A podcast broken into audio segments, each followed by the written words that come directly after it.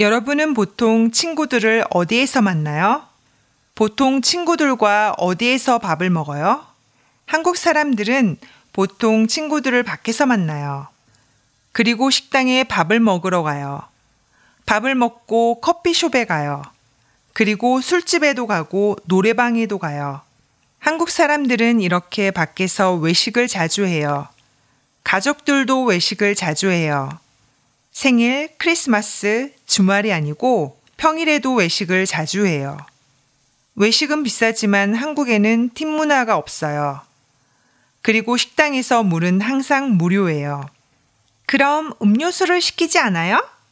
네, 이것도 괜찮아요. 밤 12시에 배가 고파요.